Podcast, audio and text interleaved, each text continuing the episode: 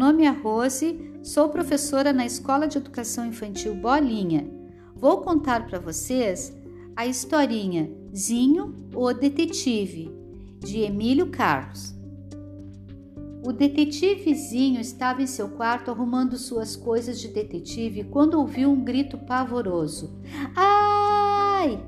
Zinho saltou da cama, pegou sua lupa e seu chapéu e abriu a porta do seu quarto. Daí ouviu o grito de novo. Ai! Zinho quase se assustou, mas aí lembrou-se que um verdadeiro detetive não se assusta Engoliu o susto em seco e pegou um desentupidor de pia que estava no corredor. Com o desentupidor debaixo do braço, ele se sentiu mais confiante para enfrentar aquela ameaça terrível e pôs-se a investigar de onde vinham os gritos. Ai! Era o grito pavoroso de novo. Zinho já estava no alto da escada quando decidiu pegar mais uma arma. Entrou no quarto da mãe e saiu de lá com um sutiã na mão para usar como se fosse estilingue. Testou o sutiã estilingue e funcionava.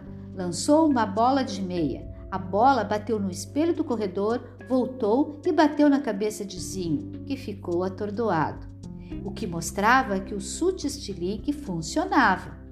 Ai! Quanto mais descia a escada, mais pavoroso o grito ficava. O detetivezinho resolveu se armar de um tênis largado pelo irmão mais velho bem no pé da escada.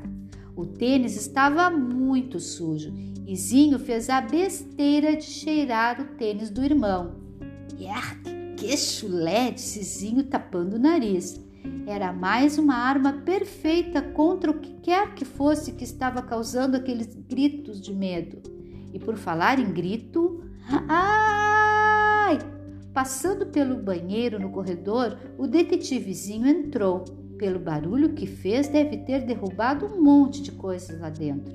E saiu armado de papel higiênico para amarrar o inimigo, uma escova de dentes, caso ele esteja com mau hálito, e um rodo que podia ser usado como espada ou coisa assim. Carregado com todos esses apetrechos, o detetivezinho ouviu novamente: Ah!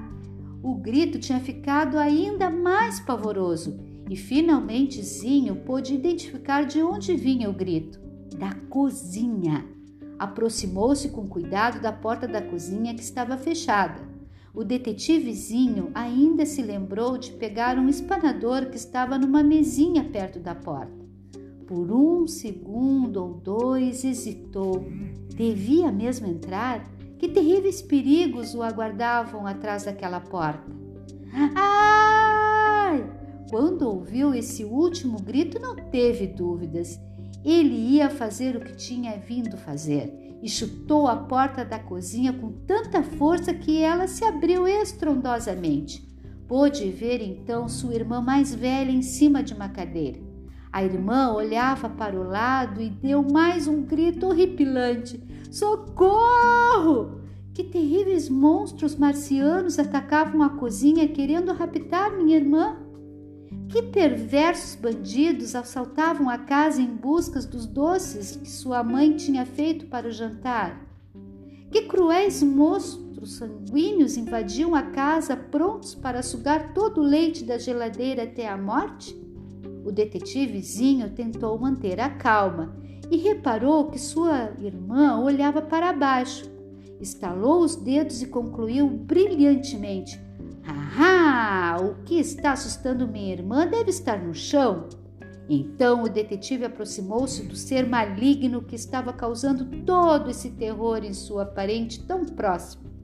Armado com todos os objetos que pegou pela casa, ele não tinha medo, não podia falhar e foi aí então que ele chegou bem perto e pôde ver ali no chão limpo da cozinha uma barata.